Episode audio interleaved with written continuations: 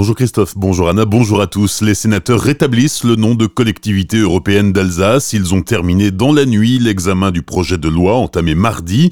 Le terme de département Alsace avait été retenu, mais le président de la commission des lois a replacé l'église au centre du village. Philippe Bas a rappelé que la démarche était de faire de l'Alsace un département plus quelque chose, car le gouvernement n'avait pas besoin de loi pour créer un nouveau département. Le décret suffisait, mais si le gouvernement a décidé de passer par la loi, c'est pour créer justement un petit plus par rapport à un département. Fin de citation. Sur le terrain, le projet de collectivité européenne d'Alsace a animé les débats de la séance plénière du conseil départemental du Bas-Rhin hier, des querelles intestines entre majorité et opposition sur la sortie de la région Grand Est que la majorité des Alsaciens appellent de leur vœu. Un point d'accord, en revanche, la question de l'apprentissage de la langue régionale. Le nouveau projet de partenariat avec l'Office pour la langue et les cultures d'Alsace et de Moselle a été adopté à l'unanimité. Le trafic des trains fortement perturbé hier après-midi entre l'Alsace et la gare de l'Est à Paris, en cause une panne informatique qui a complètement paralysé le trafic puisqu'il n'y avait plus ni arrivée ni départ. La circulation des trains a repris progressivement depuis 18h hier soir. Certains voyageurs ont dû partir de la gare de Lyon pour rejoindre l'Alsace via Mulhouse. Un célestadien toxicomène de 24 ans jugé pour détention et usage de stupéfiants hier à Colmar. En septembre dernier, la police intervient à son domicile suite à une dénonciation de violence conjugale, mais sur place, la compagne du prévenu les accueille en parfaite santé. En revanche, les policiers découvrent près de 80 grammes de cannabis et une vingtaine de t-shirts contrefaits.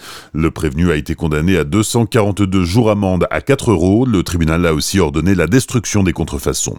Hier après-midi, le tribunal correctionnel de Colmar jugeait aussi un homme de 43 ans habitant Lutenbach-Preminster.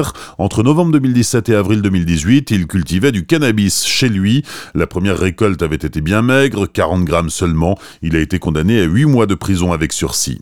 Une dizaine de caméras de surveillance installées dans les semaines à venir à Sainte-Marie-aux-Mines. Le centre de la commune est inscrit au schéma départemental des sites touristiques majeurs arrêté par le préfet. Le maire propose de sécuriser en priorité l'hypercentre, mais aussi certaines liaisons piétonnes et routières. Coût de l'opération 10 000 euros, dont la moitié à la charge de la commune.